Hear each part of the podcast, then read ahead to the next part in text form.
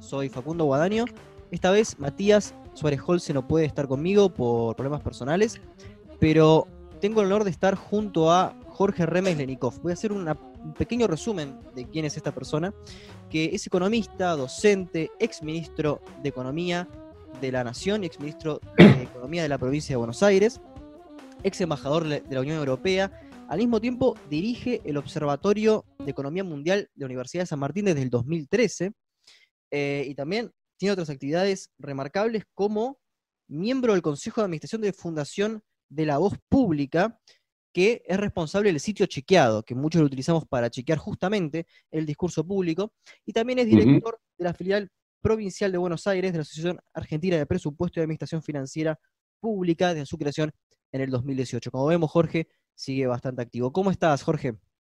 ¿Qué tal? ¿Cómo les va?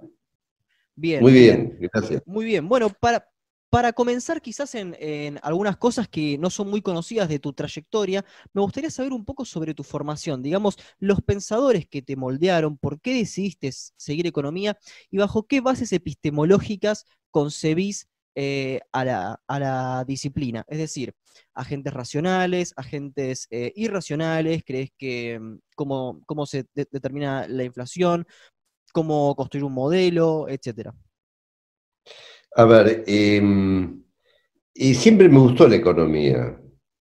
Y, la escuela secundaria yo la hice en el colegio comercial, en, La Plata. Yo soy de La Plata, vivo en La Plata. Y, y entonces eh, eh, fue muy fácil terminar el colegio y entrar en ciencias económicas. Y en esa época recién se había creado la carrera de economía. La carrera de economía es una carrera muy, muy nueva. En la UBA se creó en el año 63, en La Plata en el año 64 y yo ingresé en el año 66. O sea, soy una de las primeras promociones. Y, en, general, la, Plata en, economía siempre fue muy buena la facultad, desde, desde el inicio. Tenía muy buenos profesores ¿Algún profesor que puedas destacar? ¿Algún grupo de estudiantes en el cual intercambiaban ideas y te sientas afín? Eh, el profesor que más me marcó, hubo dos que más me marcaron. Uno, el de política económica, Héctor Luis Diegues, eh, que hace unos años falleció, pero una, persona extraordinaria. Y el profesor Horacio Pereira, que era de sociología, eh, que lo tuve en, los dos primeros años y con él discutíamos de, política y del peronismo. En esa época, en la facultad básicamente, o la carrera de economía, que éramos pocos, ¿no? Siempre hubo pocos alumnos. Eh, yo recuerdo éramos 15 alumnos en, el curso y recién empezaba la carrera. Y ahí estaban los sectores más, llamémosle, marxistas o de izquierda, estaban los grupos más ortodoxos, y yo es como que estaba medio en el medio, en el medio pues yo era peronista. Entonces eh, leía las cosas eh, de la CEPAL, eh, bueno, estábamos todos muy imbuidos de la teoría de la dependencia, yo que venía de una formación cristiana, católica, estaba con la teología de la liberación, y, y, ni bien entré en la facultad, comenzamos, yo comencé a militar, eh, hicimos una agrupación que se llamaba ANSE, Agrupación Nacional de Ciencias Económicas, eh, y éramos tres. Y, después eso se fusionó con la, con la FUN, eh, FAEP y la JP. Entonces, bueno, yo hice el, cursé la carrera bien en cinco años y después, ni bien me gradué, en el año 71, gané un concurso para ingresar a la facultad como investigador y, comencé a investigar en el Instituto de Investigaciones eh, sobre temas productivos, industria automotriz, empecé con eso, pero claro, en el 73, y como yo era militante, eh, las universidades cambiaron las autoridades y yo fui director del Departamento de Economía y después secretario de Asuntos eh, Académicos de la, de la de la Facultad de Ciencias Económicas. Si mal no recuerdo, eh, había cambiado la denominación de la Universidad de Buenos Aires, era la Universidad Nacional y Popular, y el rector era eh, si mal no recuerdo. Eh, puede, ser, yo estaba en La Plata, ¿no? claro, pero quizás em, había una especie de, corriente ideológica que quizás por efecto Sí, era lo mismo, estaba él y después Villanueva. Mm. Em, pero claro, eh, en el mes de octubre eh, del 74 em, nos echaron a todos, pues intervino la universidad, tanto la UBA como la Plata, y bueno, yo dejé de, me, echaron de la facultad. Y al, tiempo, en el año 75, cuando Cafiero es ministro de Economía, en octubre yo ingreso como asistente de él. Y estoy los tres, cuatro meses que él duró, y después con el golpe me tuve que ir afuera, este, y regresé en el año 80. Em, eh, ahí entré a trabajar en, una, en la Fundación de Investigación y Desarrollo, y en el 85 bueno, tenía ya trabajos para, hacía algún trabajo para el BID, Naciones Unidas, etcétera, pero, y en el 85 yo, eh, es 83, 85, y después fui asesor y trabajé con Cafiero en toda la campaña de Cafiero diputado, y en el 87 eh, Cafiero gobernador, em, y también en el 85, que se abrieron los concursos en la facultad, me presenté y gané el concurso de titular para teoría económica eh, coyuntural, que es economía de corto plazo. Em, y en el 88, fin del 88, asumo como ministro de Economía de la provincia, 89, em, perdón, em, y cuando termina la gobernación Cafiero, viene Duvalde, yo no lo conocía, pero me pidió que me quedara y yo lo hablé con Cafiero y me dijo que estaba muy bien. Y continué con él hasta el 97. Y en el 97, después de ya llevaba ocho años de ministro, eh, Dualde me pide que mm, si podía integrar la lista de diputados nacionales para armar el programa para salir de la convertibilidad eh, en caso de ganar las elecciones del año 99. Y así que estoy en campaña, estoy, soy diputado nacional hasta eh, por cuatro años, hasta el 2001. Pero claro, en el 99 perdemos las elecciones con De la Rúa, en el, en el 2001 eh, vuelvo a integrar la lista de diputados nacionales como cabeza por la provincia de Buenos Aires, y, pero renuncio enseguida al mes para asumir como ministro de Economía de la, de la Nación. Y mm, después de, de eso, eh, a, los, a mitad del 2002 voy de embajador ante la Unión Europea, con sede Bruselas, eh, y ahí entonces ya me iba, digamos, entonces eh, renuncié a la facultad para no, congelar el cargo, digamos, y darle lugar a, mi, al adjunto que tenía que era muy, muy bueno, y regresé de, de Bruselas en el año 2011 y volví a la universidad, eh, a, La Plata, eh, en la maestría de finanzas públicas, que doy algunas clases, y después en un SAM que dirijo el Observatorio de Economía Mundial.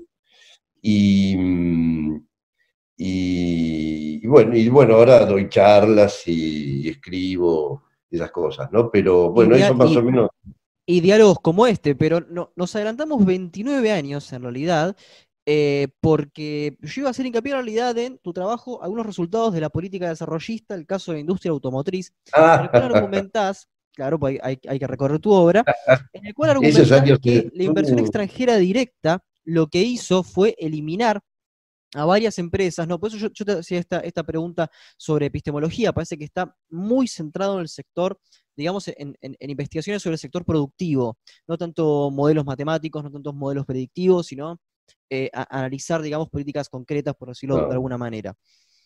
Em, de, cualquier manera, En este trabajo lo que se argumenta es que las empresas nacionales quiebran o salen del mercado debido a la, inversión extranjera directa y la consecuencia de esto es mayor dependencia de lo que en ese momento se llamaba imperialismo. Quería saber si todavía coincidías con este trabajo y precisamente, perdón, si en, la, en un contexto de proceso de globalización este argumento continúa siendo válido, ya que eh, los bienes ahora se rigen bajo una lógica de cadenas globales de valor y los países se insertan en etapas productivas de un bien, escalan a, más etapas y pasando de simples tareas de, ensamblaje se pasa a algo más complejo como puede ser el diseño de un motor. Así que este argumento quizás no sea tan eh, eh, como que no haya superado el paso del tiempo, pero bueno, espero tu, reflexión al, respecto. Claro. Y a ver, los trabajos y ese tipo de trabajos eh, hay que ponerlos en el contexto de la época. Mm, efectivamente, cuando se produce la apertura de la inversión en la industria automotriz, en la época de Frondizi, eh, se instalan 24, 25 fábricas. Eh, pero claro, prevalecen las extranjeras porque son las que tienen mayor capacidad financiera, eh, mayor tecnología y mayor escala. Y nosotros en los 70 eh, teníamos una posición contraria a eso porque efectivamente tenía que ver con la dependencia y en nuestra corriente, digamos, eh, no, no compartíamos. Eh, pensábamos que había que desarrollar la industria nacional con capitales nacionales. Pero claro, eso fue hace 50 años casi y ahora con el modelo, modelo de globalización eh, y el comercio. Pensemos que el comercio hoy día es el 30%, el comercio mundial, ¿eh? el 30% de la actividad del PBI y el 70% de ese comercio es comercio que está integrado a la cadena mundial de valor. Eh, los productos primarios son muy pocos lo, que incide en el comercio. Entonces, hoy día el mundo es interdependiente y, el grado de, relación con el exterior está mucho más diluida en lo que hace a los aspectos productivos. Eh, lo que hoy día impacta más en cuanto al criterio de la, dominación son los grandes bancos y, las tecnológicas. Eh, pasa por ahí la historia, digamos. Eh, pero, pero bueno, en aquella época, eh, en el año 73, 74 hice ese trabajo, pero, y, y, yo trabajaba también por la cátedra de la facultad en todo lo que era planificación, pero claro, eh, cuando regreso a la actividad 10 años después de los militares y demás, me tengo que reconvertir y en vez de dedicarme a políticas de largo plazo, que tiene que ver con el aparato productivo, em,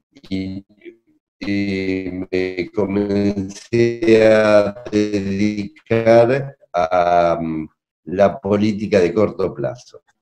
Y, mm, y después ya llevo 40 años, o 35 años, eh, trabajando en corto plazo, en macroeconomía. Eh, y dentro de la macroeconomía estoy identificado con la corriente keynesiana. Em, más los neo-keynesianos, pero eh, como, como eje central, digamos, la manera de razonar tiene que ver más con Keynes, porque más allá de, los aportes que ha hecho la teoría económica, era una persona que a mí me, gusta porque eh, él se dedicaba también a la política y, tenía mucha, una muy buena visión eh, de la historia eh, y, sabía negociar, porque él estuvo en la negociación, no nos olvidemos que Keynes estuvo en la negociación del Tratado de Versalles en el año 19 y estuvo en Bretton Woods en el año 44, o sea que era un hombre que además de escribir, y además de leer, eh, eh, tenía negociación en materia política y, de alguna manera eh, a mí me ha pasado, salvando las distancias obviamente, me ha pasado algo parecido, ¿no? A mí me gusta la economía, me encanta, pero también me gusta la política, me gusta la historia y me gusta la negociación, ¿no? Exactamente, ¿no? Porque hay una, acá estamos yendo, digamos, por el, por el camino de, tus influencias. básicamente es Keynes, keynesianos y no keynesianos. ¿Puedes nombrar algún autor que te haya influenciado particularmente? Bueno, el mismo Keynes. Eh, el otro que también me, influyó fue Schumpeter. Em, em, dentro de los argentinos, eh, bueno, ahí, hay diversos porque tiene que ver, eh, son puntuales, porque no hay un economista argentino que tenga el todo, digamos. Pero hay autores argentinos que han, que han impactado, ¿no? Pero siempre sigue esa corriente. Nunca estuve en la corriente eh, llamada más eh, marxista o más de izquierda, porque, una, porque soy peronista.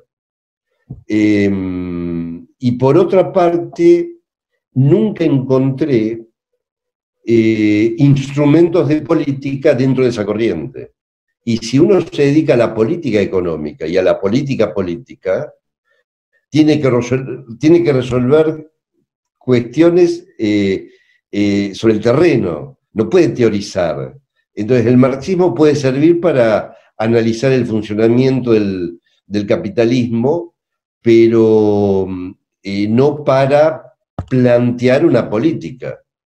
Claro, pensaba, por ejemplo, en, en, el carácter de predictibilidad de Kelsen, ¿no? El, el economista marxista, quizás tiene, tiene herramientas de, análisis, pero quizás no sea útil para, hacer política. Y mira, la, experiencia de los países que, siguieron esa línea no ha sido buena.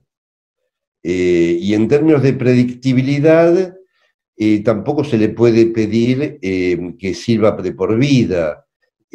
una cosa es cuando escribió Marx, a mitad, la segunda mitad del siglo XIX, el capitalismo que él veía en ese momento, a, que correspondía a los inicios de la segunda revolución industrial y ya llevamos por, por la cuarta revolución industrial. Entonces, el grado de predictibilidad em, eh, se ha ido diluyendo y hay un, hay un famoso economista ruso, Kantorovich, que en el año 30 Stalin le pide que, hagan una predicción, porque ellos decían que el capitalismo se caía y desaparecía. Y Kantorovich eh, hizo un análisis de los ciclos económicos de largo, largo plazo, desde el año 1600, y, le dijo que a Stalin que, que no, que el capitalismo no desaparecía, que era una onda, que había una crisis, pero después se recuperaba. Bueno, por supuesto lo mandaron al Gulag, a la Siberia, ¿no? Y desapareció. Claro, ahí tenemos el caso de Kondratiev, si no, si no estoy equivocado también. El Kondratiev, sí. Claro, claro. Eh, claro. Lo que dije. Kantorovich, me equivoqué, perdóname, Kondratiev. Sí, sí, sí. Ahí está. Claro, bueno, ese, fue un caso donde el marxismo quiso hacer política y no le salió. Pero eh, bajo tu impronta keynesiana, peronista, eh, fuiste ministro de Economía eh, en un momento en el cual el peronismo casi como que invierte sus, bases, que fue puntualmente, si fue desde el 89 hasta el 97, desde el 91 hasta el 97, del, en la provincia de Buenos Aires, en plena convertibilidad. Uno, eh, yo recomiendo a los que estén escuchando o viendo este, esta emisión de diálogos, que lean los cuadernos de economía, que ahí, ahí se encuentran los balances de la provincia de Buenos Aires. Y acá eh, me gustaría hacer un análisis eh, sobre esta situación histórica. Em, las cuestiones fiscales están en orden. Me gustaría saber si esto tuvo algo que ver con la convertibilidad, si fue provechoso, pero al mismo tiempo eh, había cierto marco en el cual se concebía la, convertibilidad, que era la autonomía municipal, un tema que está también tocado en los cuadernos.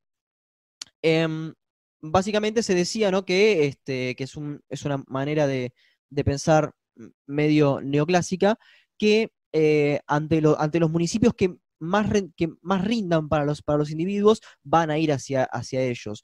¿Cómo experimentaste la autonomización, eh, la eficiencia eh, en las cuestiones fiscales cuando sectores eh, industriales se destruyeron, hubo procesos de gentrificación y hubo y, estudió después lo que, lo, que se llamaron los nuevos pobres. Bueno, son varias, varias cosas, ¿no? Em, yo estuve en el ministerio eh, del 89 al 97 y me tocó del 91 al 97 la convertibilidad. Ahora, en primer lugar, cuando uno está en una provincia, en un estado subnacional, tiene que analizar qué instrumentos tiene la provincia para hacer tales y cuales cosas. La provincia no tiene prácticamente instrumentos para la actividad real. La provincia está, las provincias en Argentina, por constitución, la función principal que tienen es educación, salud, seguridad, justicia, eh, infraestructura pero la potencia de los instrumentos para tratar el tema productivo no pasan por la provincia, porque el tema productivo se refiere o tiene vinculación con el tipo de cambio, la tasa de interés, la política salarial, la política arancelaria, y eso es todo resorte nacional. En la provincia, eh, yo siempre fui partidario, y lo logramos, de que para eh, que por un lado no había que aumentar el personal.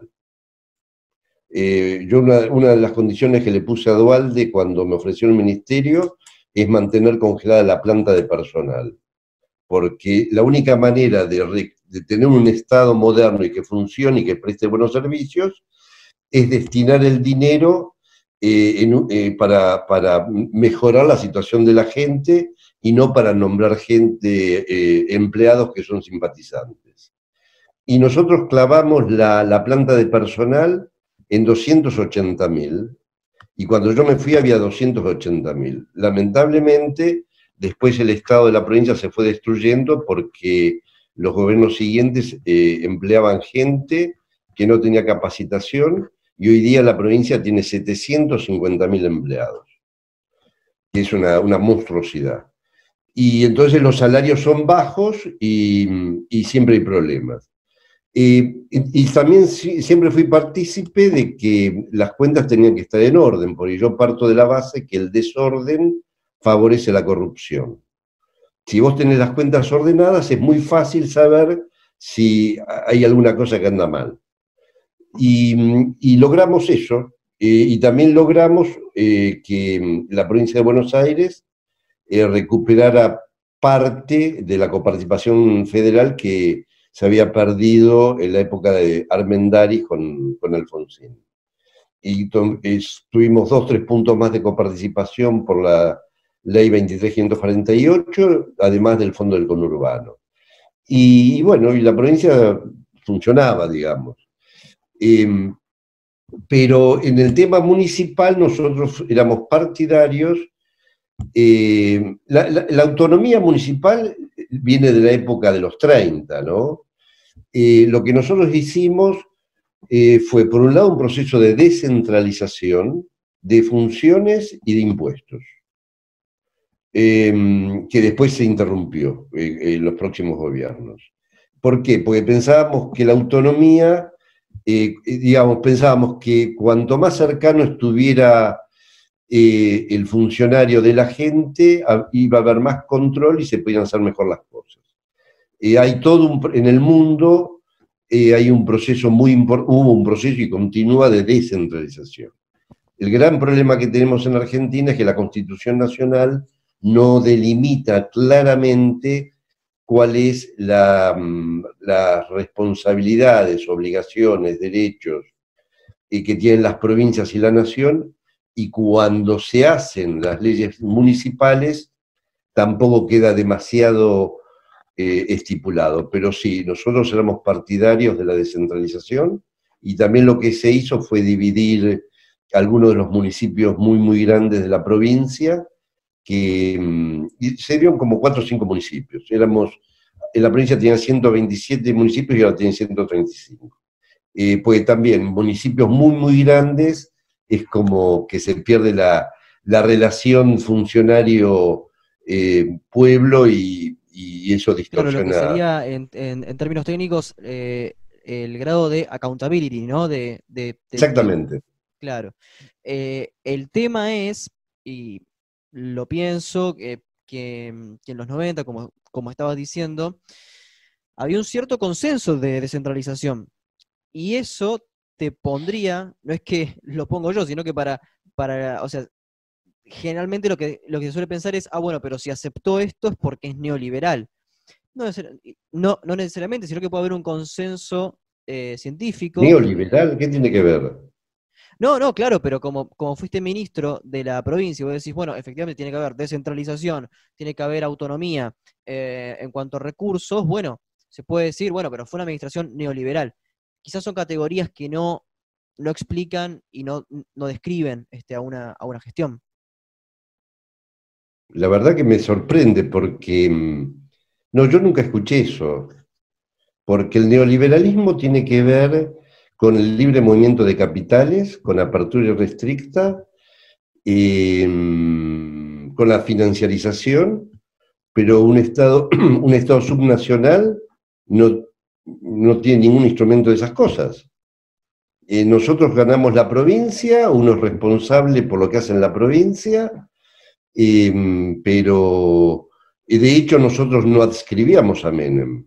Cafiero se opuso a Menem y Dualde se opuso a Menem. Eh, o sea, no teníamos nada que ver, pero eh, la palabra esa, em, en el caso de un Estado subnacional, em, está, no está bien empleada. Eh, lo que hacíamos nosotros, lo que hicimos nosotros en la provincia, tiene más que ver con las responsabilidades de, un Estado provincial y que funcione bien, em, y no mucho más. Y en, y en, en todo el cordón este, industrial, todo lo que era la, matanza, o después lo que se terminó convirtiendo en los lugares más complicados, ¿no? Como eh, Florencio Varela, Lomas de Zamora, Moreno, hoy en día que arrastra una, una, una pobreza eh, significativa. Eh, ¿Cómo lo encontraste en, el 89 y cómo, cómo viste que salió en el 97? Eh, eh, no, desde el punto de vista de estructura productiva, los años, esos años fueron de cambios muy, muy fuertes. y para mí el rasgo más, más llamativo, más importante y peor fue el nivel de desocupación. cuando termina, digamos, eh, la convertibilidad, eh, la desocupación era el 20 o 18%, una cosa así. Em, entonces, cuando hay desocupación, eh, rápidamente aumenta la, pobreza y aumentan los barrios carenciados, y sí, fue terrible. en esa época Dualde había sacado em, eh, varios programas sociales eh, interesantes eh, y por lo que dicen, yo no, no soy experto en eso, tuvieron como resultado atemperar la crisis. Pero como te decía, desde una provincia vos no puedes revertir las señales del gobierno nacional, no tenés instrumentos de política. Este es el tema. Uno se da cuenta de los problemas, em, pero no, no hay instrumentos, porque nuevamente, por lo que te decía antes, de, eh, de, las cosas que maneja la nación es lo que determina el nivel de inversión y es lo que determina el nivel de ahorro. El problema que ha tenido Argentina, no tanto en esa época, em, sino después, es la tasa de ahorro, ¿no? Y eso es lo que genera la pobreza.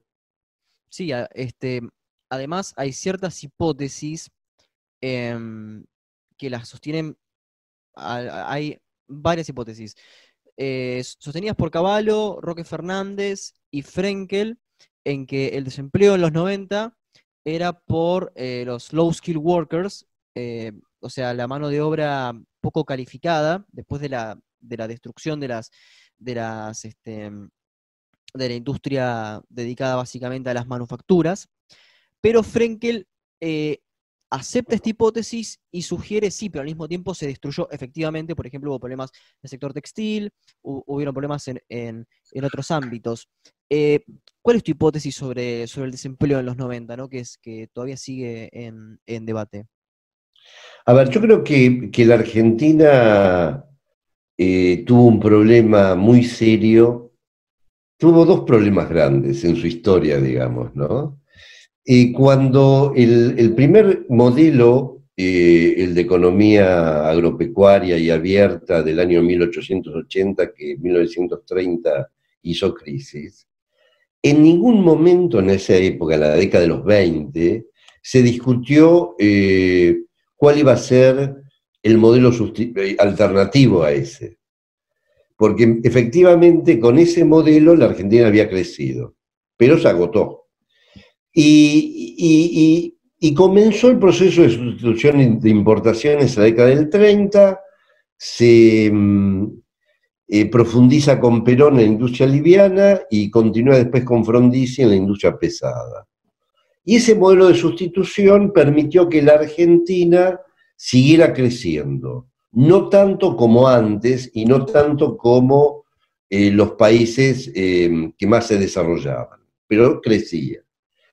Y, cuando hace explosión el proceso de mm, sustitución de importaciones eh, en el año 75, 76, desde ese momento a la fecha, eh, no, hemos construido un modelo que nos permita seguir creciendo. Eh, y Argentina fue perdiendo posiciones y creciendo muy poco. Y cuando vos creces poco, automáticamente tenés más desempleo y más pobreza. Entonces, más allá de la discusión puntual, que está bien, eh, el proceso de los 90 fue demasiado acelerado, no hubo tiempo para eh, reeducar a, la clase trabajadora y reasignarlos a otras tareas, entonces llegamos al 20%, al 20 desocupados. Pero el drama, el drama es que el modelo de, sustitución nunca se sustituyó por algo que, permitiera tener una economía, una sociedad mucho más integrada. Objetivamente, eh, cada vez que yo pienso en mi militancia de aquella época, de los principios de los 70, eh, discutíamos eh, la pobreza, queríamos mayor igualdad, pero realmente visto, lo, visto a, la distancia, aquel país funcionaba mucho mejor que este. No digo este coyunturalmente hablando, sino este de los últimos, eh, de los últimos años.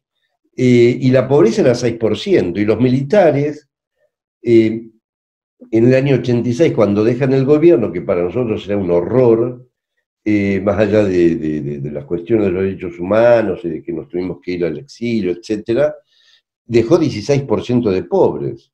Y el año pasado quedamos en 35% de pobres.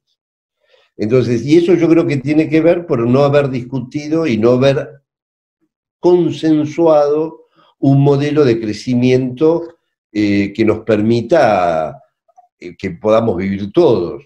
En eso estamos totalmente de acuerdo, porque, a ver, si hacemos la cuenta de este, los 30, 40 años del estado de bienestar, en los cuales efectivamente Argentina por lo menos compartía tasas de, inflación similares a, las de Estados Unidos, por eso se entiende lo de eh, cómo, pudo haber crecido industrialmente. Por algo el cordobazo eh, lo, hicieron justamente obreros bien, bien remunerados. Pero pensando justamente en procesos globales, retomo el paper sobre la industria automotriz y un paper tuyo eh, que bueno, e, es muy coyuntural, pero sirve para pensar algunas cosas, que es sobre la política económica de principios del 2002. En realidad, para, para preguntarte, en los 90, ya con la Argentina globalizada, ¿cuál era tu plan inicial, sin crisis, sin crisis del 2001, 2002, sin eso? Cómo salir de la convertibilidad. Es decir, eh, cómo iba a ser el tema con el tipo de cambio, qué tipo de política de crecimiento. Ya hablamos de que la industria eh, subsidiada y que la industria pensada como eh, en el auge de estado de bienestar no es muy redituable en este momento. ¿Cómo, ¿Cuáles son tus, tus reflexiones sobre el modelo que se puede seguir para, Argentina? A ver, nosotros pensamos en su momento, a ver, eh, yo era ministro cuando la hiperinflación, eh, y sin computadoras, y sin débito automático en los bancos, digamos, todo en la mano. Em, y la convertibilidad fue muy buena al principio para contener la inflación pero ya en el 95-96 ya se estaba agotando porque era demasiado rígido y, había que ir flexibilizándola. Pero, pero claro, nosotros estábamos, el gobernador y nosotros estábamos en contra de eso, em, pero no teníamos eh, forma eh, de, de, cambiar la política y, y en el 99, en la elección, Menem hace todo lo posible para que Dualde no gane. Eh, y nosotros en el 98, yo lo que hice, ya lo había hecho en la provincia, de formar un grupo, que después me sucedió y estuvimos muchos años en la provincia, también eh, formé un grupo de economistas de primerísimo nivel para empezar a discutir la salida de la convertibilidad y formamos un grupo de 10 y cada uno de ellos tenía uno o dos de, colaboradores, digamos, todo, todo honorem, ¿no? Em, pero las reuniones eran todos los jueves de 6 a 8, eh, los 10 eh, que empezamos a discutir. Piñanelli, Todesca, ¿no? Piñanelli, Todesca, Chojortiz, eh, Coan, Ratti, Barbero, Abad, em, eh, Ferrer, ¿no estaba? ¿quién? Aldo Ferrer, no, no estaba. No, no, no, no, no, no, Aldo ya es de otra generación. Eh, em, éramos ellos, ah, y Oscar Lamberto. y con ellos, de manera secreta, em, reservada, porque esas cosas no se pueden hablar, comenzamos a trabajar en la salida de la convertibilidad tomando eh, tres experiencias. La primera, ¿qué es lo que había pasado en Argentina cuando uno devalúa? Eh, entonces hicimos, después cuando nos tocó, hicimos todo lo contrario a lo que se había hecho en Argentina, porque las devaluaciones de Argentina generaron mucha inflación y no resolvieron nada. La época de Rodrigo, de Sigot, de Alfonsín, y la segunda experiencia que tomamos es eh, la de los países asiáticos en la crisis del año 89-90, eh, que eso nos sirvió mucho para ver cómo se discute en una economía semiabierta los flujos financieros y comerciales y el impacto que tiene sobre precios una devaluación, para lo cual hicimos una matriz, tenemos una matriz de insumo-producto de 120 por 120.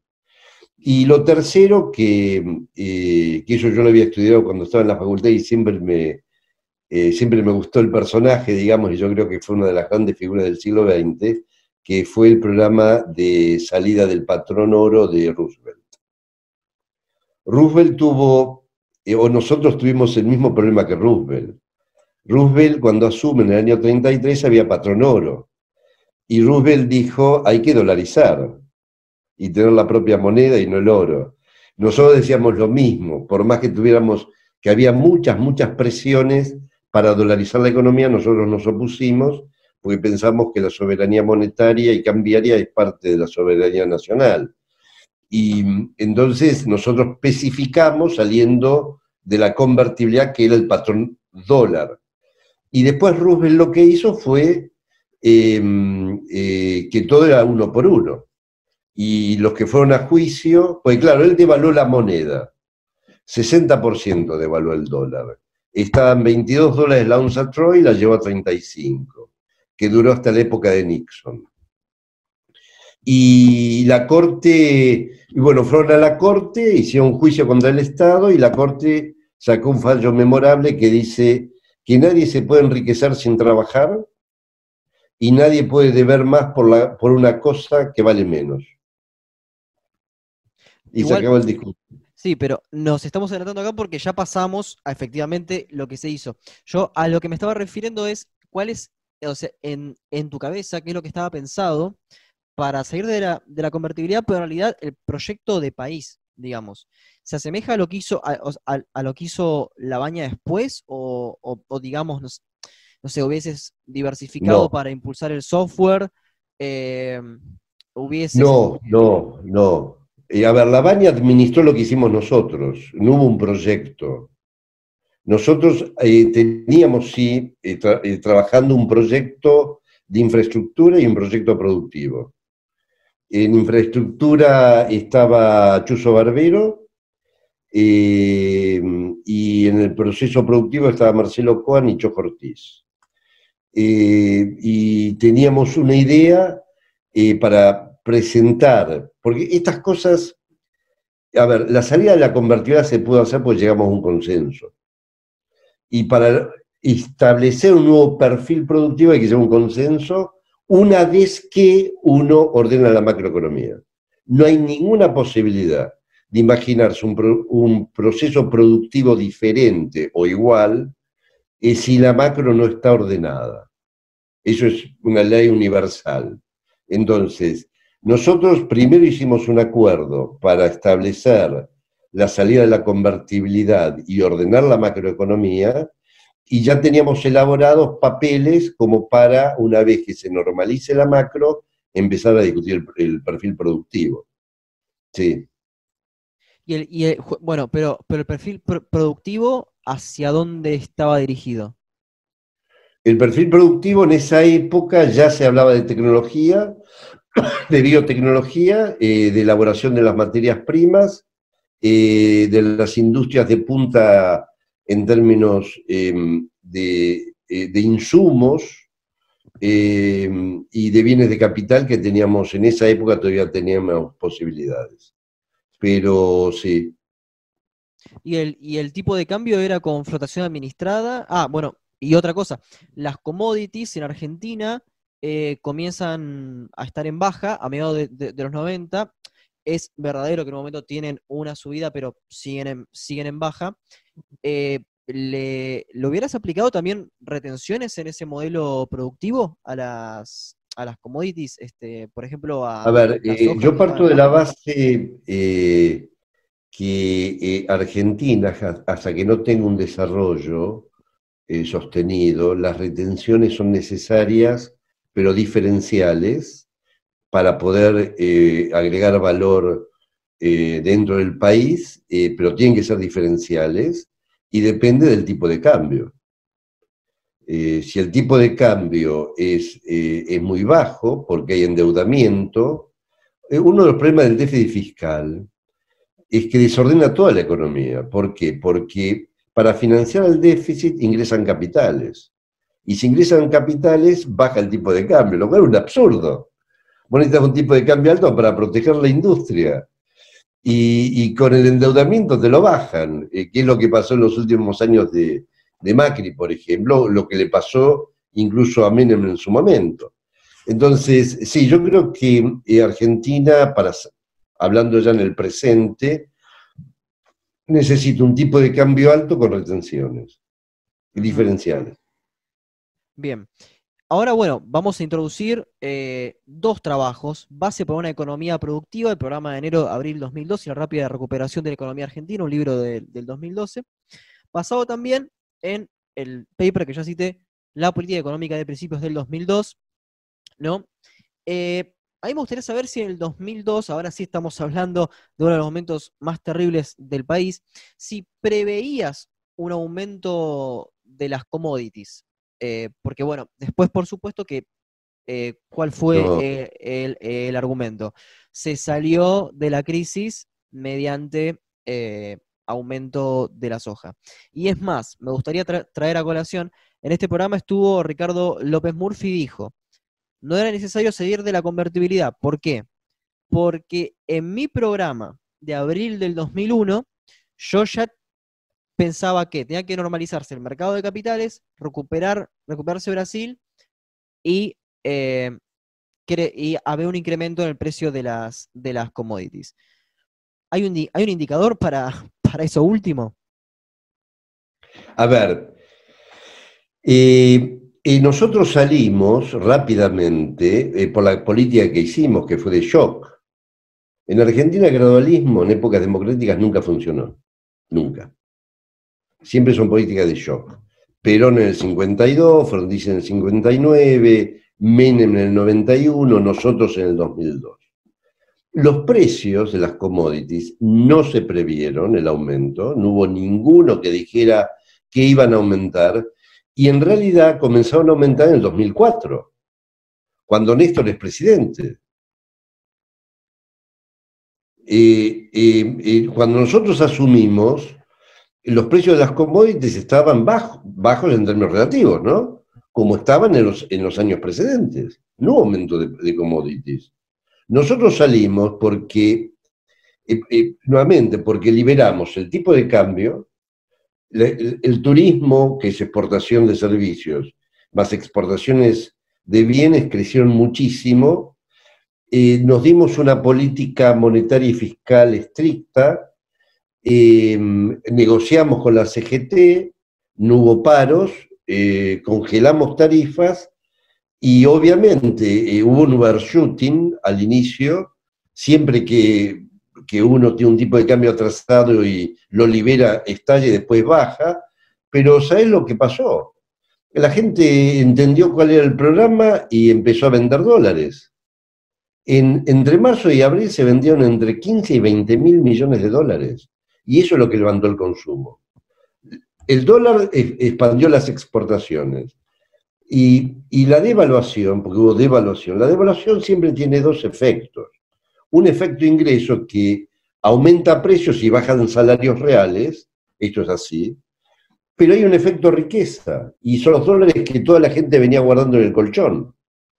Em, eh, y el dólar eh, que aumentó y llegó a 3,70 más o menos, eh, y después se estancó ahí y al año siguiente bajó a 2,80, 2,90. Eh, pero eso fue por la política monetaria y fiscal y por la política de ingresos que nos dimos. Pero no fueron los precios internacionales. ¿No hay un aumento entre el 2002 y el 2003 de la, del precio de la soja? Empieza, pero es mínimo eso. Claro, no sirve para, poder explicar el, crecimiento. Pero no, claro, y además, y además, que vamos a... Eh, eh, eh, los precios, cuando son antes de la, de, la, siembra, tienen un significado distinto que cuando son después de la siembra. Pero el impacto puro del aumento de precios empieza en 2004. Y em, bueno, hay un punto, ¿no? Eh, que es este, bastante llamativo, que era el que, el que habías nombrado, que era el del overshooting, que efectivamente el tipo de cambio, algunos decían que si hubiera 10, etcétera, se terminó estabilizando. El tema es eh, hasta qué punto ¿no? La, flotación, administrada o no, no termina después en un espiral inflacionario. Entiendo que me, acabas de decir que efectivamente eh, Argentina controló, la, o sea, hubo inflación en, el 2002 más baja de lo que se podía prever después de, después de, evaluar. Ahora, y sé que no te corresponde porque no fuiste, o sea, fuiste, ministro desde enero hasta, hasta abril. Pero en cierta manera no es una manera de volver a este pecado original del tipo de cambio, el problema eterno que tiene Argentina. Ah, son varias cosas. Em, la, primera es que para administrar el tipo de cambio, vos tenés que tener reservas. Em, eh, y nosotros no teníamos reservas. Eh, a los años, cuando tenés reservas, podés administrar un poco, pero no demasiado como para torzar la tendencia. El problema de la dependencia em, el balance de pagos y los ciclos eh, de recesión que tenemos por falta de reservas, eso tiene que ver por la falta de política de largo plazo de la Argentina. Eh, porque vos para poder eh, estar funcionando tenés que aumentar permanentemente la productividad y la competitividad. es que es así como eh, los equilibrios macroeconómicos y la baja inflación es el corazón de la macro, la competitividad y la productividad es el corazón de la, del largo plazo. Y, nunca se dio demasiada importancia. Entonces, eh, Argentina siempre quedó rezagada y como siempre tuvo déficit fiscal y endeudamiento externo, siempre tuvo un tipo de cambio bajo, lo cual es una locura, porque rompes toda la industria. Eh, eh, pero eso es, culpa de la política interna. Eh, y, ahí hay varias explicaciones, ¿no? De, la dirigencia política que no quiere asumir ningún riesgo y en el fondo son, terminan siendo muy conservadores, también ineptitud en las políticas públicas. armar un programa económico a nosotros nos llevó un año y medio, y trabajando y trabajando. No es fácil. Eh, nosotros cuando llegamos en 60 días hicimos todas las medidas, eh, desde cambiar el presupuesto, la, eh, carta orgánica del Banco Central, arreglar con las provincias, desdolarizar las tarifas y congelarlas, em, especificar, devaluar. bueno, todo eso en seis meses. Em, y el acuerdo obviamente con, con los sectores políticos y, los trabajadores ¿no? y los empresarios. Claro, por eso yo recomiendo este, leer el libro Bases para una economía productiva. Es muy difícil de, conseguir, se agradecería que eso esté digitalizado, digamos, para, para que las personas puedan ah. tener una conciencia de realmente lo que pasó. Si no, bueno, se puede acceder al documento de la política económica de principios del 2002, pero esto no, no está claro, digamos, para la opinión pública lo que pasó, lo de la em, especificación asimétrica, etcétera. Em, bueno, respecto a la, a la especificación asimétrica, em, ¿cómo llegaste a esa tasa de que 1.4 era efectivamente el, tipo de cambio correcto? Y, digamos que sea competitivo y que no permita una, este, una, una corrida. Y después hay, otra crítica que es, este, que la habrás escuchado mil veces, pero conviene aclararla siempre, que era que las deudas mayores a 100 mil dólares iban a ser 1 a 1 y no a 1.4. ¿Cuál es la crítica ante esto? Que el Estado pagaba una parte y que grandes empresas este, se, salvaban de esto, ¿no? ¿Cómo, ¿Cómo argumentar respecto a estos este, comentarios? antes, que nada, Facundo, eh, el libro por Mercado Libre se consigue, eh, eh, pero si no, yo he dado varias charlas que me han hecho desde la UBA en el, Instituto Gino Germani, en, en el archivo oral de historia, Últimamente Otálora, que tiene un programa de televisión y sacó un programa Ser Ministro, el diario La Nación, que también sacó, digamos, eh, yo he dado varias em, charlas de este tipo, eh, con lo cual si uno se mete en Internet eh, puede, puede, encontrar argumentos, digamos, y, la, la descripción. el 1.40 surge porque pensábamos que ese era el tipo, ese era mm, el tipo de cambio que compensaba el retraso cambiario que tenía la convertibilidad. Eh, lo que pasa es que empezamos con eso para probar el mercado y cuando nos dimos cuenta que había mucha presión para el alza y no teníamos reservas y no queríamos perder las pocas que teníamos, al mes eh, liberamos el tipo de cambio. Em, y se fue a tres y pico. La pregunta acá que uno se hace es, eh, ¿qué se hace con las deudas? Imagínate vos lo siguiente. En diciembre de 2001, eh, Caballo eh, en, en, diciembre había establecido el corralito, el control de cambios y la dolarización de los créditos, de los préstamos. ¿Por qué? Porque Caballo tenía en el fondo la dolarización de la economía y nosotros estamos en la vereda opuesta.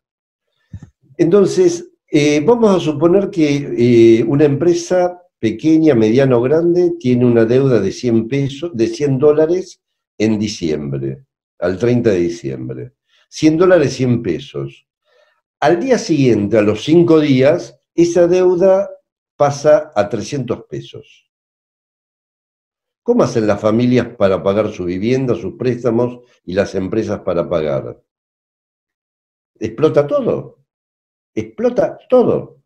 Hay un quiebre masivo de familias y de empresas. Hicimos lo que hizo Roosevelt. Las deudas uno por uno.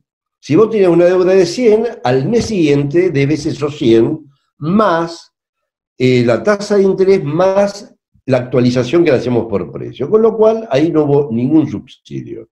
El que dice que hay subsidio no entiende nada de economía. Para los ahorristas, eh, le dimos 1,40 por la promesa que había hecho Dualde de devolver dólares a quienes habían depositado dólares. Y de alguna manera lo entendimos como el costo que tenían los ahorristas de no poder disponer de esos depósitos, eh, porque la, la reprogramación que hicimos fue a dos años, a 24 meses. Entonces se le pagó eso. Y, eso es un costo para el Estado, pero arreglamos con los bancos de que toda la deuda que era equivalente a los depósitos que el Estado tenía con los bancos también se falsificaba a 1,40. Con lo cual la diferencia con lo del mercado compensó la, la pérdida que, en bonos que tuvo el Estado, que eran 10 mil millones, eh, pero eso se compensó con haber especificado a ese mismo valor los títulos públicos en poder de los bancos. Em, ahí también hay otra crítica. Entonces, de ese punto de vista, eh, yo esto lo he explicado em, y, es así, digamos. ¿no? Siempre hay que ver en economía cuando uno toma una decisión o cuando uno quiere explicar una política, lo tiene que hacer pensando qué es lo que uno hubiera hecho. Entonces yo digo, si eh, uno acepta que de un día para otro las deudas de las familias y de las empresas se multipliquen por cuatro y no pasa nada, estamos locos, no explota todo. Entonces, la otra crítica que también se hace es el, corralito sobre los depósitos, que lo había hecho Caballo y nosotros lo hicimos un poco más fuerte para evitar la filtración. La pregunta que uno se tiene que hacer es la siguiente. En esa época había 42 mil millones de dólares eh, de depósitos. ¿Qué hubiera pasado si nosotros no hubiéramos hecho el corralito? ¿Qué hubiera pasado? Eso, eso es justamente lo que, lo que yo quería decir, porque eh, acá tengo que tomar un, argumento, ya que como no puedo traer a esta persona acá, vamos a invocarla, vamos a invocar a Cortés Conde, que va a decir ah. lo siguiente. A diferencia de lo que pasaba con Roosevelt en los 30 en Argentina, no, em, perdón, en, en, Estados Unidos en el 33, en Argentina, en el 2002, no había demanda de dinero. Eh, en consecuencia, este, eh, por eso, bueno, Cortés Conde habla de este, justamente el tema de que él critica el tema de la especificación asimétrica. Pero si no había demanda de dinero, quizás justamente hay. No, no, no, no es cierto. No, no es cierto. No es cierto. No es cierto. Había demanda de dinero. Los depósitos de demanda de dinero. Y había 42 mil millones de dólares. Lo que pasa que estaba ensuciada la demanda de dinero por las cuasimonedas que había 14 provincias que tenían monedas propias que representaban el 30% de la base monetaria. Pero eh, en la Argentina había demanda de dinero, ¿cómo no había demanda de dinero? Había 42 mil millones de dólares depositados en los bancos. Pregunto, si no hubiéramos hecho lo que hicimos, ¿qué hubiera pasado? ¿Sabes lo que hubiera pasado? Eh, hubiera habido grandes colas en los bancos, eh, los primeros en llegar se le hubiera devuelto algún depósito y después no se podía devolver más los depósitos. Hubieran perdido todos los depósitos porque los bancos no tenían reservas de dólares y el Banco Central tenía 7 mil millones de dólares y había 42 mil millones. Ese, eh, el, el corralito se hizo para defender a los depositantes. Imagínate vos, eh, eh, si, el banco no puede responder a los depósitos, es obligación del Banco Central cerrar los bancos. Y hubiera cerrado todos los bancos. Imagínate una crisis de esa naturaleza, que las deudas se multiplican por tres o por cuatro y sin bancos. ¿Cuándo salíamos? Nunca. No, claro, es una quiebra masiva y si quiebra un banco, e, efectivamente la crisis de, insolvencia argentina. pero todos los bancos, todos los bancos hubieran este, cerrado, porque todos los bancos, eh, cuando Caballo dice que los créditos son en dólares, todo, todo estaba en dólares, pero los depósitos estaban a 30 días y los créditos a dos años. ¿Cómo haces el empalme? Bueno, no puedo convocarlo a Caballo, pero tengo sus argumentos, que son los siguientes. El índice de precios en el 2002 aumentó un 41%. La deuda interna ya estaba reestructurada antes. Los precios de bienes transables y no transables se invirtieron. Los bienes de exportación aumentaron y el desalineamiento cambiario fue mayor que antes. Las crisis crediticias y las dificultades de importación de bienes impidieron una respuesta positiva de las exportaciones.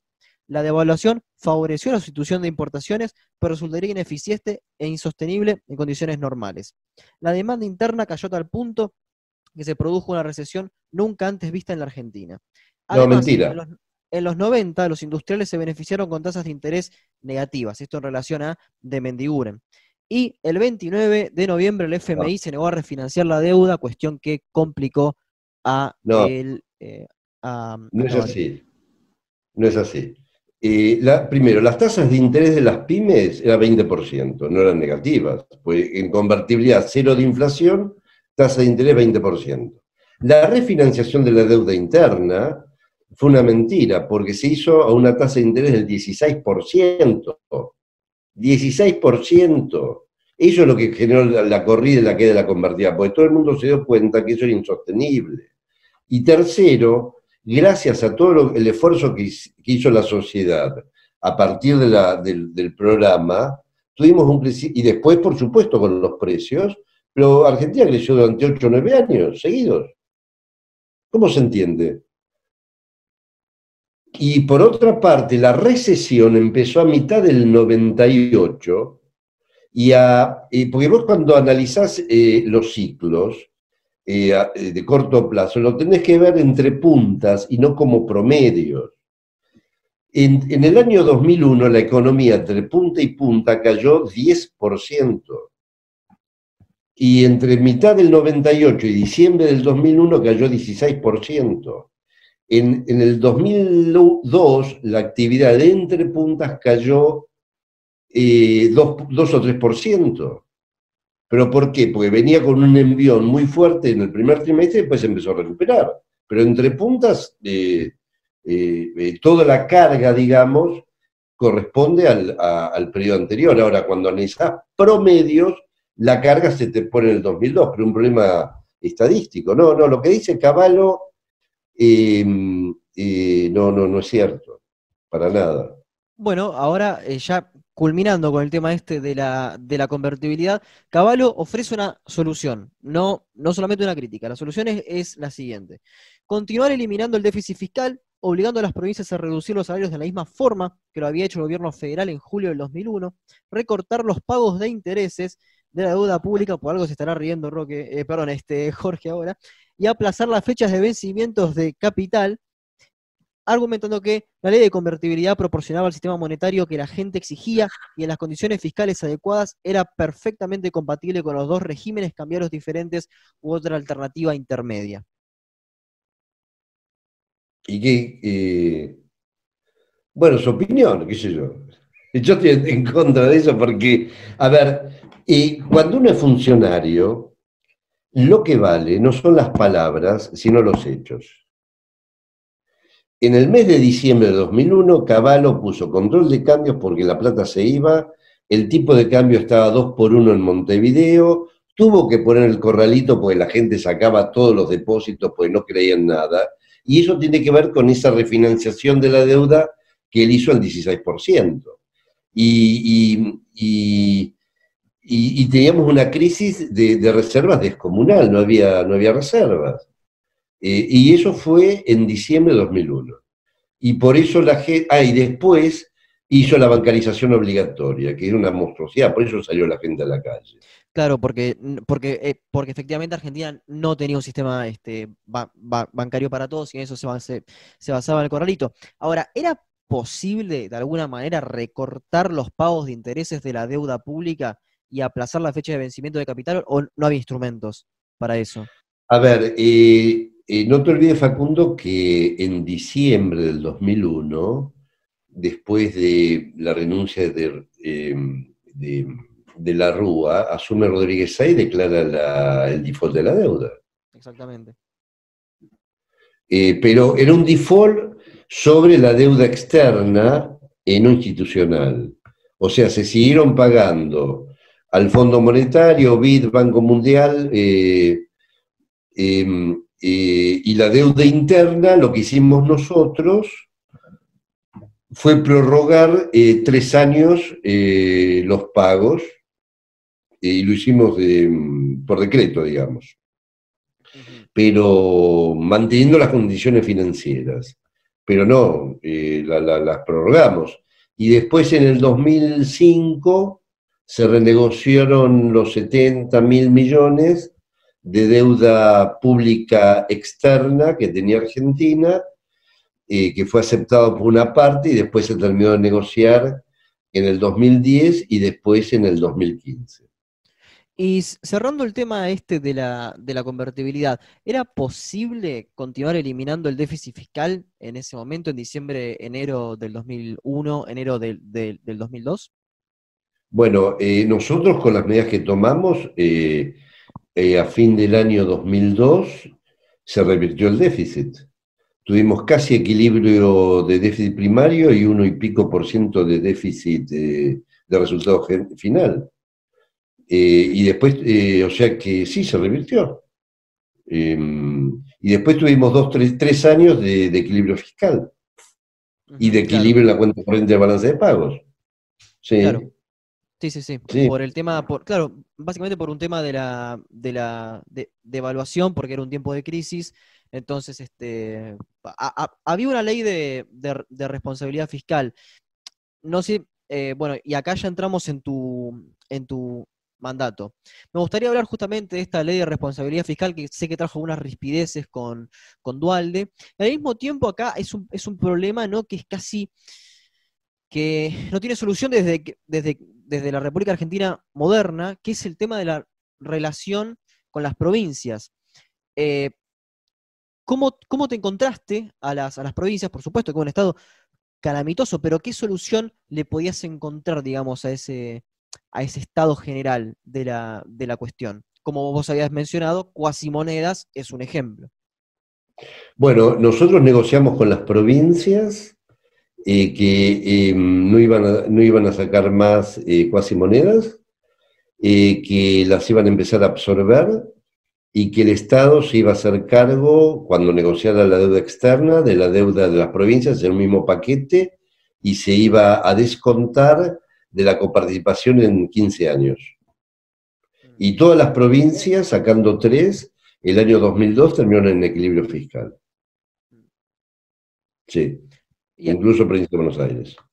Y bueno, considerando igual eh, ahora una, cuestión más política, eh, ¿cuánto de peso de capital político de Dualde permitió eh, cierta armonía, cierto consenso, por supuesto tu relación con Héctor Daer, eh, para que se entiendan, para que los agentes en la economía entiendan las medidas eh, que, se, que, se iban a implementar. Bueno, nosotros durante el 2001 tuvimos muchas reuniones con los trabajadores y con los empresarios Em, y cuando se produce la crisis, eh, hay un acuerdo político entre Dualde con Alfonsín. Dualde en esa época tenía un sector importante del peronismo y Alfonsín en esa época tenía una, una porción importante del radicalismo y tuvimos mayorías en diputados y senadores. Y como yo era diputado, conocía bien el Parlamento, era amigo de los radicales y, las leyes que mandamos, sobre todo la ley de emergencia, antes de mandarla en el mismo día. Porque ya la teníamos preparada, y lo hablábamos con Baglini y Jesús Rodríguez, y sus asesores y hicimos algunos cambios según el acuerdo que hicimos con ellos y la ley se aprobó después de 6, 7 horas que yo tuve que ir a exponer a, diputados, al día siguiente 6, 7 horas eh, discutiendo eh, en Senado y se aprobó la ley, al día, yo asumí el día 3 y el 5 se aprobó la ley. Pero eso fue porque mm, hubo un acuerdo político primero y después hubo un acuerdo con las cámaras de empresarios y la CGT. Y, y yo los conocí a los de la CGT por, por, el peronismo y fui a hablarles al Consejo Confederal. Había 800 delegados de todo el país y le dije, muchachos, digo, acá eh, tenemos dos caminos. Uno es el Rodrigazo o lo que estamos proponiendo nosotros. Si ustedes nos apoyan, eh, yo les puedo asegurar de que en unos meses vamos a salir. Eh, pero ustedes, digo, no, no, hagan, no hagan lío. Y lo cumplieron.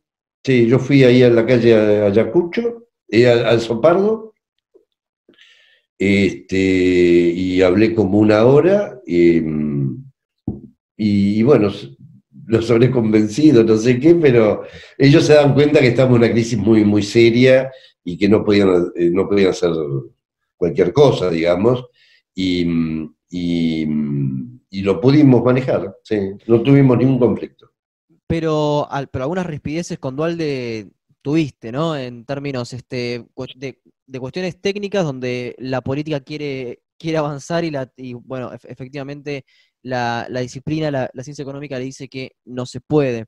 Me gustaría saber un poco este, sobre esto. También hay una declaración bastante interesante de Dualde del 24 de octubre del 2001 que dice, el gobierno debe estatizar la deuda de las empresas. O sea, esto es parecido a lo que él dijo de el que depositó dólares, recibió dólares, y que vos comentaste que ni siquiera estabas notificado de eso, y, que, te, querías matar porque no sabías cómo, cómo responder ante, ante, semejante expectativa ¿no? que, le estaba dando a la, a la gente. Claro. Eh, no, eh, lo que dijiste, eso no me acuerdo, lo que dijo de la estatización de la deuda, pues es una, locura. Eh, yo tuve, me eh, una discusión con él a fines del 2000, de, abril del 2002, cuando él quiso, eh, por influencia de algunos, eh, quiso cambiar el programa económico y hacer un programa más demagógico de gastar y aumentar la, obra, la obra, los salarios, y romper con el fondo, con el mundo. Y yo dije, negro, hasta acá llegué. Entonces renuncié y ahí rápidamente todos los gobernadores eh, lo fueron a ver a Dualde, le dijeron, nosotros no te acompañamos en esto, eh, si vos querés cambiar de política, te echamos. Y los gobernadores hicieron el, documento de los 14 puntos, que yo colaboré también, y, mm, porque me lo pidieron, y entonces Dualde me dijo, bueno, quédate. No, le digo, yo ya renuncié, yo renuncio, cuando renuncio, renuncio. Así que renuncié, pero pero él que me fui porque quería cambiar de política y gracias a eso y a los gobernadores em, no se cambió de política y la economía argentina en abril ya estaba saliendo. Y en junio, ya... Sí, sí. ¿Cómo? No, no, y que decía que en abril, marzo, abril ya estaba, ya la economía estaba saliendo y ya en mayo, junio la inflación era el equivalente a 3% anual. Claro, pasa que Acá, eh, ahora recuerdo que vos habías nombrado también la influencia de Alfonsín, que estaba en conversaciones con, Dualde, y acá justamente Caballo toma una hipótesis y dice, no, no, no, eh, justamente hubo una suerte de golpe eh, contra nuestra administración por parte de Dualde y, de Alfonsín. ¿Esta, esta, es una acusación verdadera o, más bien es una elucubración en base a, Mira, yo creo que mm, conociendo em, lo que fue sucediendo, porque estaba, em, em, yo creo que no hubo ninguna conspiración. Eh, a lo sumo podrá ser una, una la, gente salió culpa de Caballo. Esta es la verdad. Cuando él bancariza eh, obligatorio, no deja sacar los depósitos, no da aumentos, había una recesión que ah, venía cayendo el nivel de actividad y el desempleo superaba el 20%. La gente salió a la calle y sin guía, y sin guía. Eh, yo no, no, veo eso una conspiración de Alfonsino Dualde. Yo creo que eh, fue la administración eh, la que generó eso. y nosotros nos tuvimos que hacer cargo. A ver, francamente, cuando el día 30 de diciembre Dualde me llama para hacerme cargo, y yo tuve que decir a los muchachos, mirá, tenemos que hacernos cargo. Todos teníamos reservado eh, vacaciones en Gesell, en Pinamar, en algún lugar. Tuvimos que cancelar, ni idea teníamos de lo que iba a pasar, ni idea. Em, eh, sucedió así. Eh, y nos hicimos cargo. Pero claro, la ventaja es que teníamos programa económico, ¿no? Claro. lo veníamos trabajando. Y, justamente por algunas cosas en lenguaje coloquial se pierden en el, en el aire es conocida tu base, eh, perdón, tu, frase, sentamos las bases para el crecimiento, que después será el crecimiento de la baña.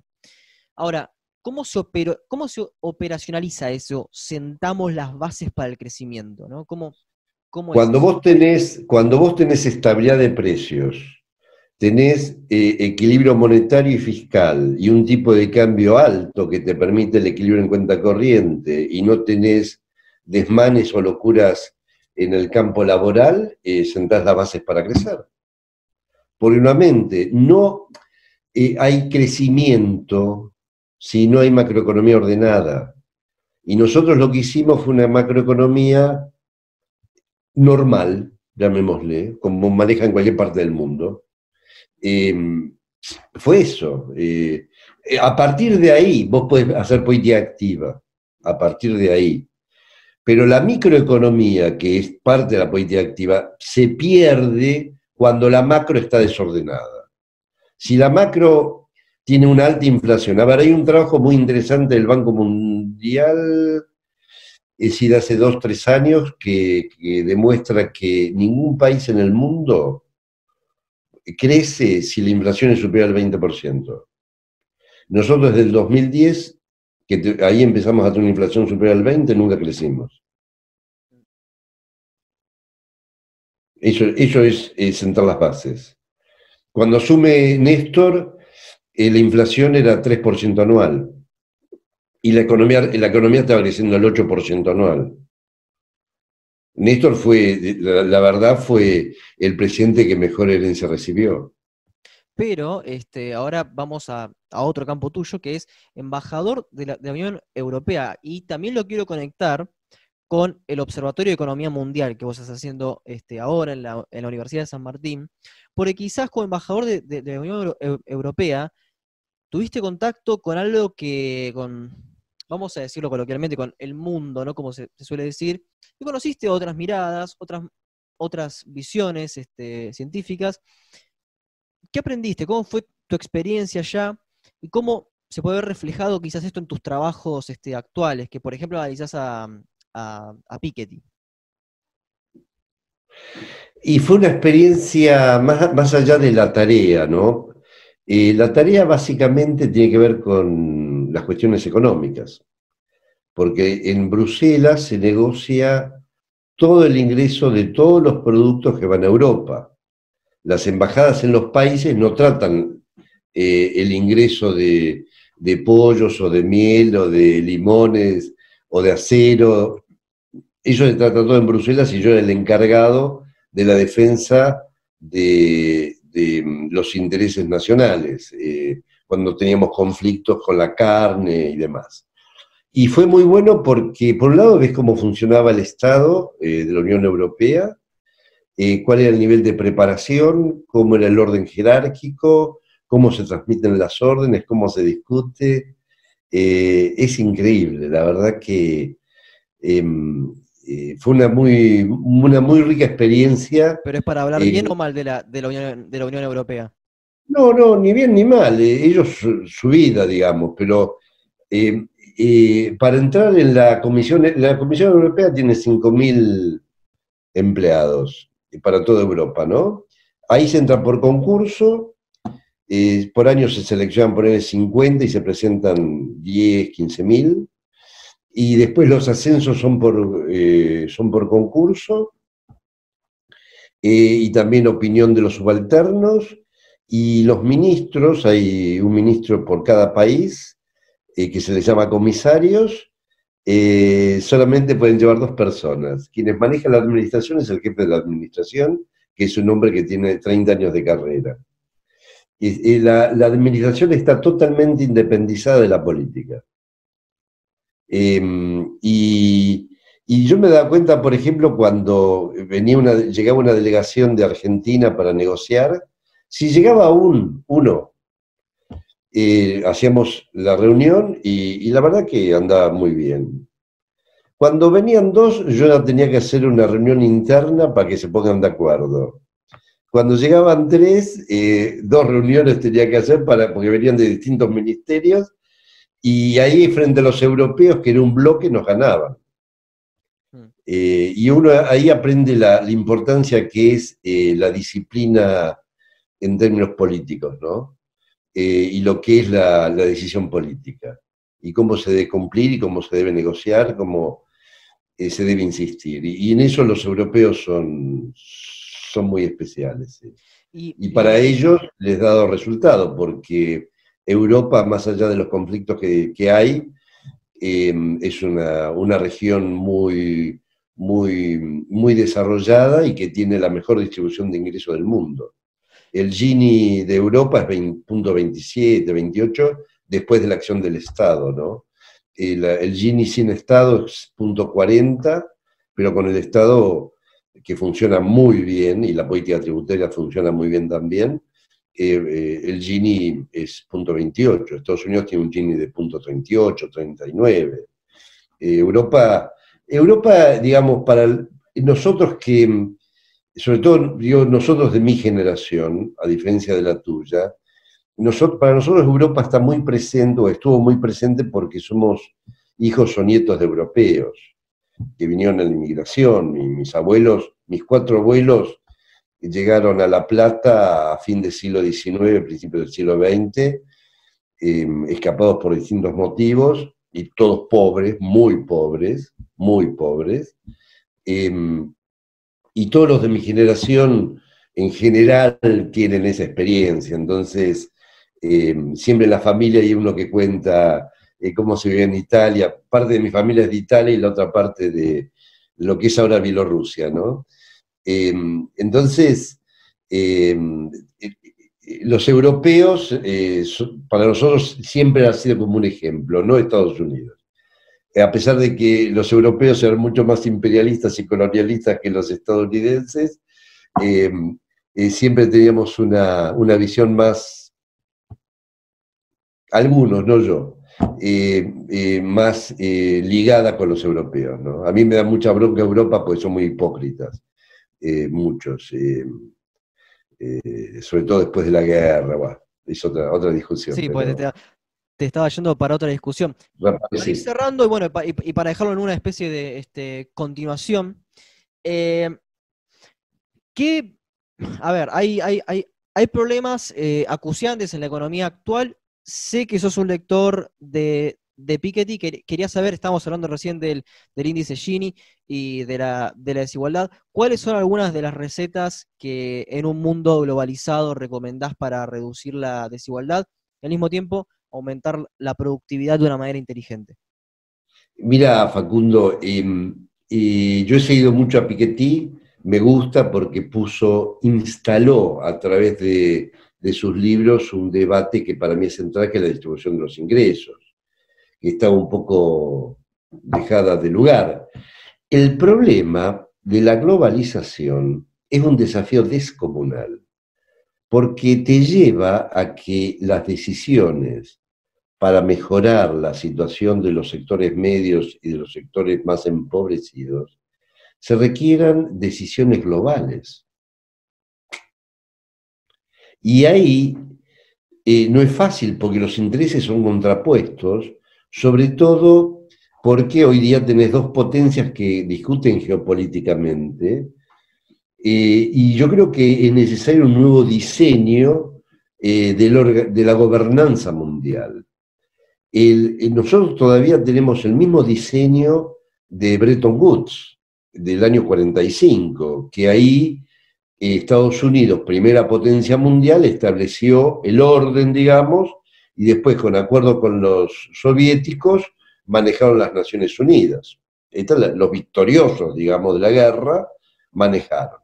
Pero pasaron 75 años y hoy día, si vos querés hacer una política distributiva, que, que hay que hacerla, porque el nivel de concentración que lleva a la globalización es descomunal. El 1% más rico tiene el equivalente al 90% del resto del mundo. Eh, pero necesitas eh, tomar medidas en las tecnológicas, en las grandes multinacionales y en los grandes bancos. Eh, y tiene que ser global, ¿por qué? Porque imagínate vos que le cobras a las empresas un impuesto mayor. Y la empresa dice, bueno, me voy, y se va a otro país. O hay paraísos fiscales, que es una lacra. las empresas, incluso argentinas, eh, no tienen su sede en Buenos Aires o la tienen en, Bahamas, en Londres, en Hong Kong, en Singapur, eh, y desde ahí eh, están los precios de transferencia que licúan las ganancias buscando dónde poner esas ganancias para pagar menos impuestos. El nivel de ilusión es terrible. y el caso de las tecnológicas, que tienen costos marginales cero, eh, ganar unas cifras monumentales. Mirá Google lo que vale, 600 mil millones de dólares. Una vez y media la República Argentina. Eh, si vos sumás Argentina, Uruguay, eh, Paraguay, Brasil, Chile, eso es Google. Para que tenga una idea, digamos. De... Ahora, eso solamente lo podés controlar si hay un acuerdo político de las grandes potencias. Porque si no, ¿qué haces? Em, eh, Google te dice, bueno, si vos no, eh, eh, no te gusta lo que hago, me voy a otro lugar, chao. Y ah, yo lo veo difícil, pero creo que es la única posibilidad que tiene el mundo, porque el mundo tiene varios desafíos. Uno, el primer gran, gran desafío que tiene, o los dos grandes desafíos que tiene, es la lucha contra la pobreza y la desigualdad y el cambio climático, que está produciendo cosas estragos. Eh, y, reconvertir la sociedad, la industria, los servicios a, una situación que ecológicamente sea sostenible es muy costosa. Se calcula en el 1% del Producto Mundial por año. Entonces, para eso necesitas, necesitas acuerdo. Si no, eh, eh, y si nos quedamos engrampados en la lucha entre China y Estados Unidos, la vamos a pasar mal. ¿eh? En, las próximas décadas, me refiero, no, no hoy, ¿no? como tendencia hablo. Bueno, Jorge, creo que ha sido una charla muy rica. Eh, ha sido un honor tenerte en este espacio de diálogos donde justamente dialogamos con protagonistas de la, economía argentina. Me encantaría hacer una segunda parte específicamente dedicada a la globalización, efectivamente a los tipos de cambio, a comparación de los tipos de cambio en América Latina y este, a, los a, las distintas este, eh, bueno, competencias entre, entre monedas. Así que bueno, si estás de acuerdo en algún momento lo haremos. Pero, eh, pero no te quiero dejar ir sin preguntarte con qué canción cerrar el podcast. Una canción que te identifique. Y a mí me gustaba, que siempre la escucho, ahora, pero la escucho cada tanto, la de John Lennon, Imagine. Ok, ok, bueno, cerramos con Imagine de John Lennon. Este, bueno, y te agradezco de nuevo, Jorge, y espero que haya una segunda parte. Bueno, te agradezco la, charla, fue muy, muy interesante. Así que Facundo, a, disposición cuando, cuando quieras volvemos a, conversar. Y muchas gracias por, por las preguntas, por mi misión pensar. Siempre es bueno.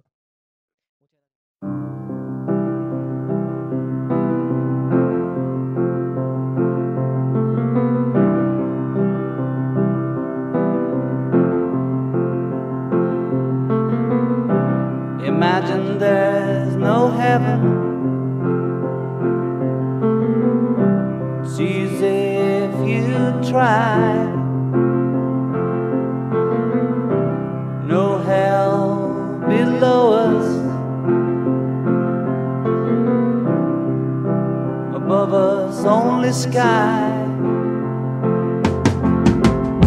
Imagine all